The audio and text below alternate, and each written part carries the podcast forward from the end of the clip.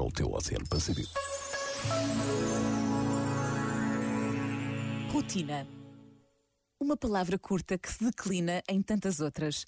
Hábitos, repetições, gestos rotineiros, palavras repetidas, olhares cansados, ombros que se encolhem como se nada importasse, se nada pudesse ser novo e diferente.